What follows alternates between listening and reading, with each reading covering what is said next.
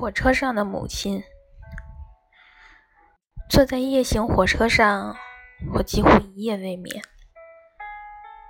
早晨六七点钟的时候，四号车厢忽然显得挺空旷的。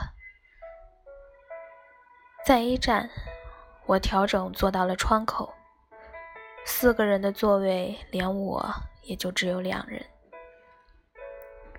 我的对面。一位穿着十分整洁的中年妇女，神色有些焦虑疲惫。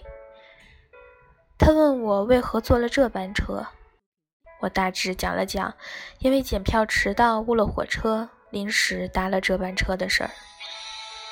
他又问我是否去北京旅行，我说这是为了孩子的手部术后复诊。忽然。他对我讲了他自己的故事。平常也总有人问我去北京做什么，我只说去北京旅行。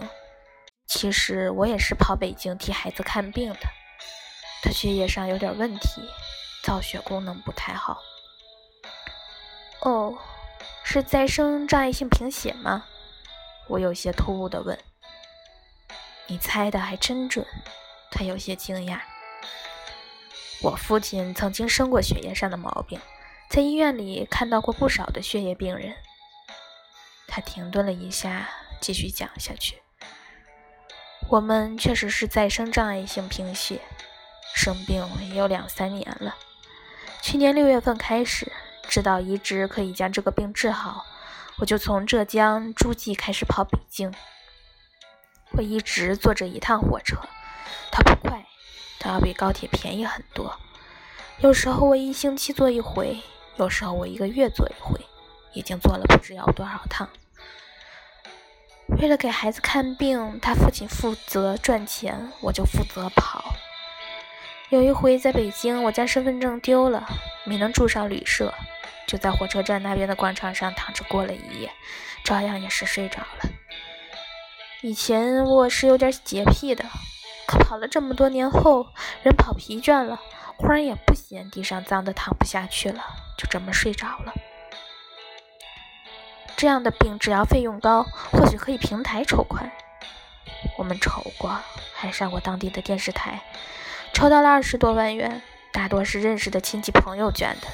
也不知道会生病，要知道会生病，当初不管怎样，我们也会给孩子买几份保险。谁知道会发生这样的事呢？有人说喝黄山的血会治好这个病，我和孩子爸爸就在晚上带了手电筒到水田里去捉黄鳝，半夜三更一脚一滑的走在田埂上，还真是捉了不少。可黄鳝的血太腥气，孩子喝了几回就喝不下去了，也没见什么明显的效果。又有人说黄鼠狼的肉可以治好这个病，有北方的朋友还真送了一只给我们。我们做煮肉给小孩吃，孩子吃的简直要吐，抢这个怎么吃得下去？后来剩的大半也被我们给扔了。也看过中医，吃过中药，病却越来越重。治疗了两年多才知道可以移植。我们父母和孩子是半相合，半相合的移植北京做，技术最成熟。我于是开始跑北京。孩子身体不好，就先在老家养着。我将做的各类检查带到北京给医生看。一开始说他的心脏功能不好，先得将心脏养好才能移植。他的心脏是因为在这样贫血才不好，多输些血会将心脏养好。所以我们就又在当地的医院治疗，将心脏养好了。后来发现别的地方又出了问题，我就这么往往返返。北京的医院我去的多了，和医生也熟悉了。每次去如果挂不上号，医生会给我加号。医生非常忙，对我们还是挺关心的。就是一直这个那个指标不合格，跑了快一年了还没能正式进组治疗，属于准备移植组。如果一开始我们知道可以移植，就不会耽误那么多时间了。或许现在已经治好了。有时候觉得真是累极了。我会向孩子的父亲抱怨，别人的孩子都是好好的，我们为什么会生出这么一个不好的孩子？当然，我们只是这么互相讲了发泄一下，不会当着孩子讲。孩子也有压力。今年他二十六岁了，同学朋友上班的上班，交女朋友的交女朋友，他的身体却是这样，什么都做不了，会觉得挺灰心的呀。所以在他面前，我们还是要显得信心百倍的样子。我们坐的是北京开往温州的 K 幺零幺次夜行火车，这列火车全程三十小时许，从北京到达楚基差不多是二十四个小时。